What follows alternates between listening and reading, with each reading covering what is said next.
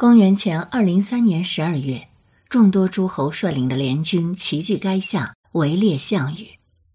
离项羽主力最近的大城定陶，就成为联军指挥部和后勤基地。项羽败亡后，众多诸侯大佬就和刘邦一起在定陶聚议接下来的天下大事。大约经过了一个月的充分讨论，公元前二零二年正月。刘邦在定陶称帝，汉帝国正式建立。一直以来，人们总觉得刘邦称帝是顺理成章的，似乎大佬们聚在一块儿，也就是喝喝酒、唱唱歌，没什么别的事儿。好在《汉书》为我们留下了宝贵的原始史料片段，你认真看就能发现，刘邦称帝过程中充满了刀光剑影。针锋相对。感谢守候，这里是宁小宁读历史，我是主播宁小宁。今天我们来关注刘邦定陶称帝到底有多难。文章来源：泪痕春雨记不住的那天。撰文：扁舟听雨。按照惯例，称王称帝这个事儿呢，需要有一番三辞三让的过程。因此，刘邦在正式称帝前，也和七位诸侯王呢进行了一番辞让表演。诸侯王们在劝进的时候是这么说的：“昧死再拜言大王陛下，先时秦为王道，天下诛之。大王先得秦王，定关中，于天下功最多。”存亡定危，就败既绝，以安万民，功盛德厚。又加惠于诸侯王有功者，使得立社稷，地分已定，而位号比拟，王上下之分。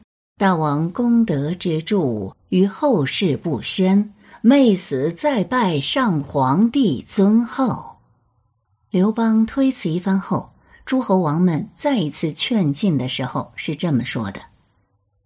大王起于细微，灭乱秦，威动海内；又以敝漏之地，自汉中行威德，诸不义，立有功，平定海内。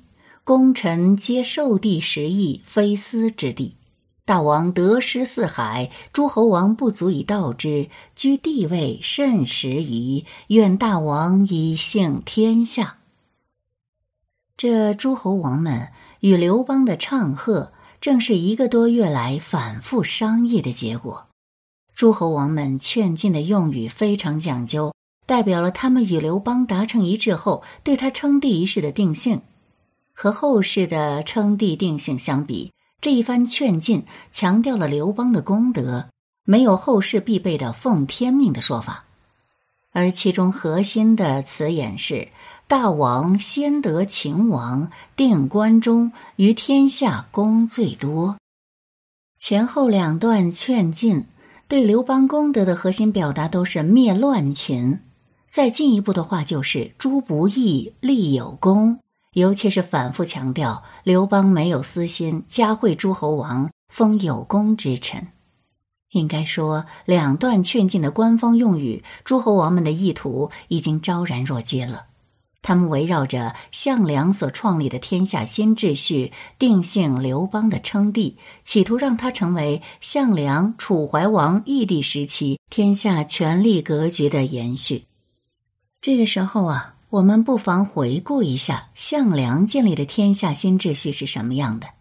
当时张楚兴亡，围绕张楚的旧秩序无法持续，项梁在范增的提议下进行了一次大的政治变革。它的核心要义有两点：第一，扶立楚怀王作为虚君，维系楚地旧王族豪族的利益和权利；第二，以楚国取代张楚，把新的楚地军头联盟与其他诸侯王置于同等地位，仅强调在灭秦事业上楚国的领导权。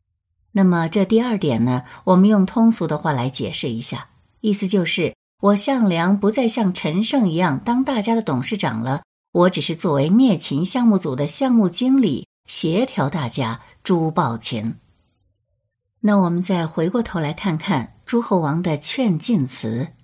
他们首先就定性刘邦是先入关中得秦王，这实际上是有意强调刘邦的权力来源就是楚怀王所谓“先入关中者为王”的约定。这等于是说，刘邦现在的身份是来自异地，是因先入关中履约成为了秦地的王。那接下来，诸侯王更是赤裸裸的强调，刘邦随后的功德是诸不义，立有功。诸不义，不义指的是项羽，而他不义的对象是谁呢？自然是义帝。诸侯王强调，项羽被我们联合剿灭，是因为他是个破坏者，破坏了项梁定义的楚怀王为虚君的政治秩序。那么进一步，刘邦的功德就是维护了项梁定义的政治秩序，坚持立有功，制止了项羽对这个秩序的破坏。可惜义帝他老人家被不义的项羽给害死了，所以现在大家请刘邦来继承义帝他老人家的事业。可能大家还有些疑问：你说的这一堆是不是在咬文嚼字？也许当时刘邦和诸侯们根本就没想这么多呢。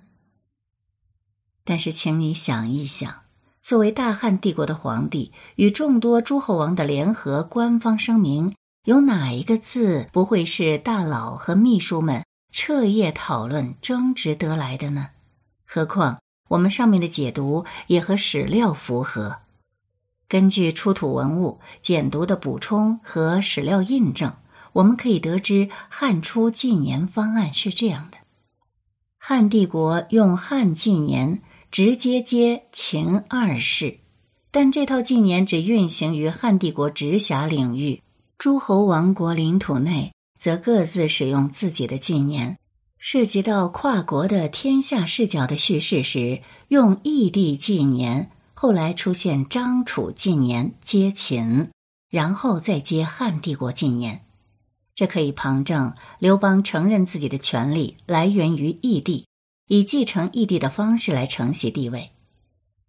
后世的帝国往往自认权力来自前帝国，比如朱元璋就任权力来自元帝国，元帝无道失天下，我们代他继承天道。那刘邦认可自己的权力是来自义帝，不直接来自秦帝国，这会有什么问题吗？问题可大了。诸侯王们反复强调，当初项梁建立的以帝为尊的政治秩序，并以此来构筑自己的劝进语言，目的是要求刘邦尊重这个秩序。大佬们尊刘邦为皇帝，但与刘邦享有对等的自主的权利。刘邦的核心身份是先入关中做秦帝的王。再由于带大家诛灭破坏秩序的项羽得到大家的尊敬，虽然你是皇帝，但只在有类似于诛暴秦这样的大项目的时候，你才能以项目经理的名义对大家行使领导权。而另一方面，刘邦的权力不以天道名义继承自秦帝国，这也就意味着此时的刘邦无法采用秦帝国的方式与大伙儿相处。《汉书·百官公卿表》里对诸侯王有官方的定性：诸侯王高帝出治，今喜受，长治其国。有太傅辅王，内使治国民，中尉掌武职，丞相统众官，全卿大夫都官如汉朝。也就是说，官方认可汉初的诸侯王对他们的境内。有绝对的掌治权力，而更进一步，诸侯王的整体班子搭建和汉帝国也是一致的，也就是说，他的团队规格与汉帝国是对等的。官方定义说的是比较含蓄的。汉文帝时，明示贾谊专门就诸侯王问题向文帝上书了一篇等齐，说的就更加直观了。文章标题的意思是说，诸侯王现在和陛下您的地位是等同看齐的，这样下去是不行的呀。天子之相号为丞相，黄金之印；诸侯之相号为丞相，黄。黄金之印，而尊无一等，至加二千担之上。天子列卿至二千担，诸侯列卿至二千担，则臣以同矣。人主登臣而尊，今臣既同，则法务德不齐。天子未遇，号为大仆，银印至二千担；诸侯之欲，号曰大仆，银印至二千担，则欲以齐矣。欲既以齐，则车氏俱务德不齐。天子亲号云太后，诸侯亲号云太后。天子妃号曰后，诸侯妃号曰后。天子宫门曰司马，拦入者为承旦；诸侯宫门曰司马，拦入者为承旦。天子之言曰令，令甲令乙是也；诸侯之言曰令，令仪令言是矣。天子碑号皆称陛下，诸侯碑号皆称陛下。天子车曰成于，诸侯车曰成于，成于等也。然则所谓主者安居，臣者安在。贾谊不愧是文学大家，文字小畅易懂，不用翻译，大家也都能看明白。他从八个角度表明，天子和诸侯在各个层面都是对等的，根本看不出主臣之分。而我们都知道，贾谊说的已经是文帝时期的事儿了。此时各诸侯王都已经是刘姓诸侯，天下理论上都姓刘。此时诸侯国的丞相和太傅都由帝国指派，足以强力制衡众王。此时帝国对诸侯国一拆再拆。各国大多只有今天三五个地级市的小地盘了。即便如此，贾谊仍然在痛心疾首，大呼小叫个没完没了。为什么呢？我们回顾一下上一节节目当中说到刘邦的艰难选择，到底称不称帝？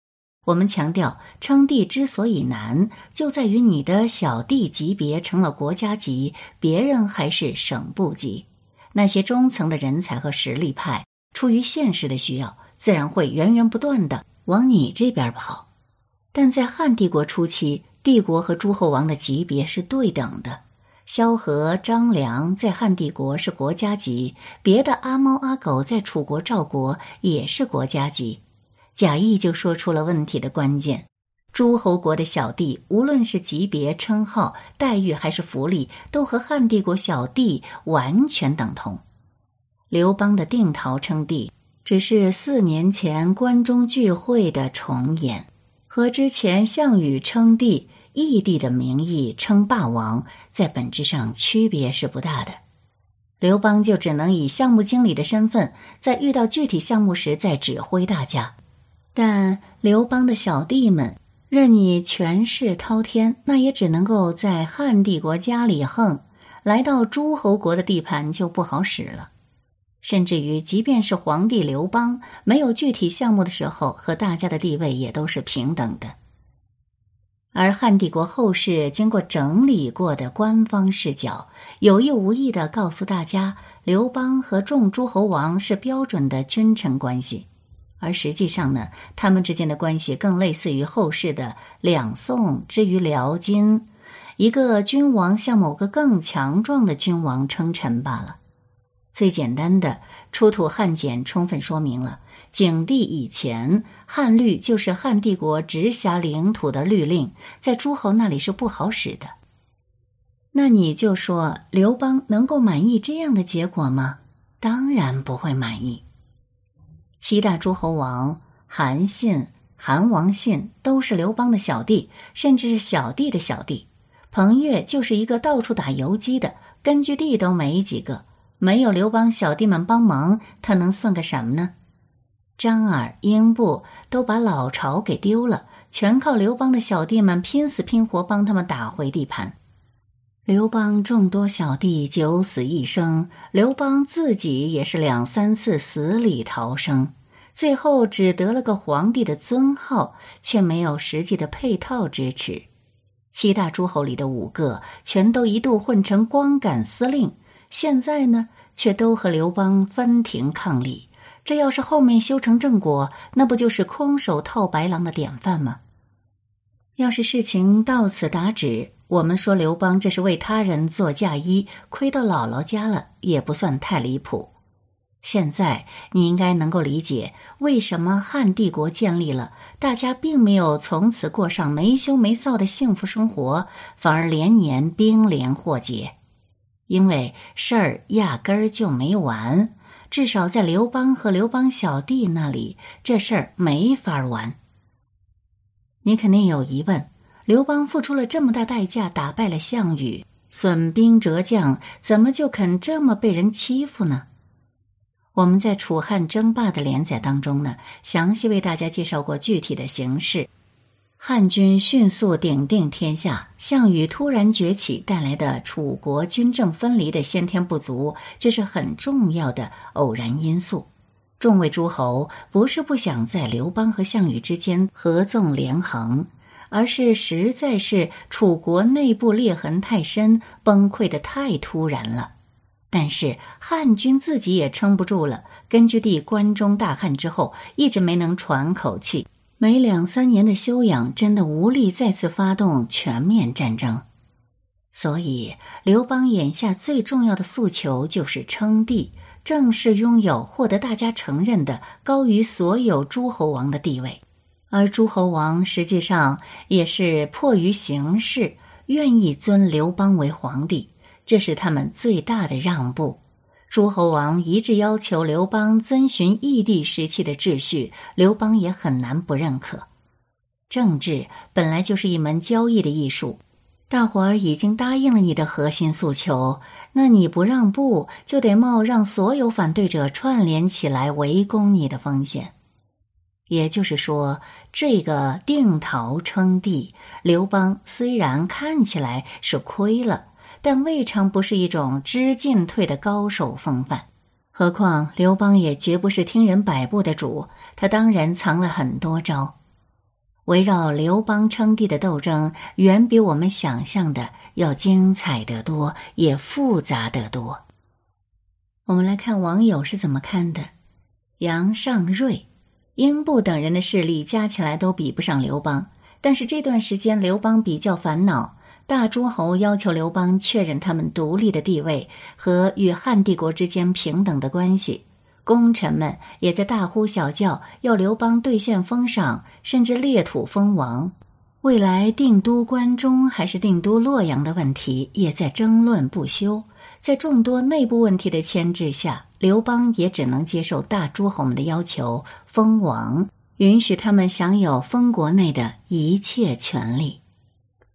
李海若，刘邦称帝的时候，不但大汉帝国还处在草创阶段，就连皇帝、帝国这些概念也处于混沌不明的阶段，存在很大的可塑性。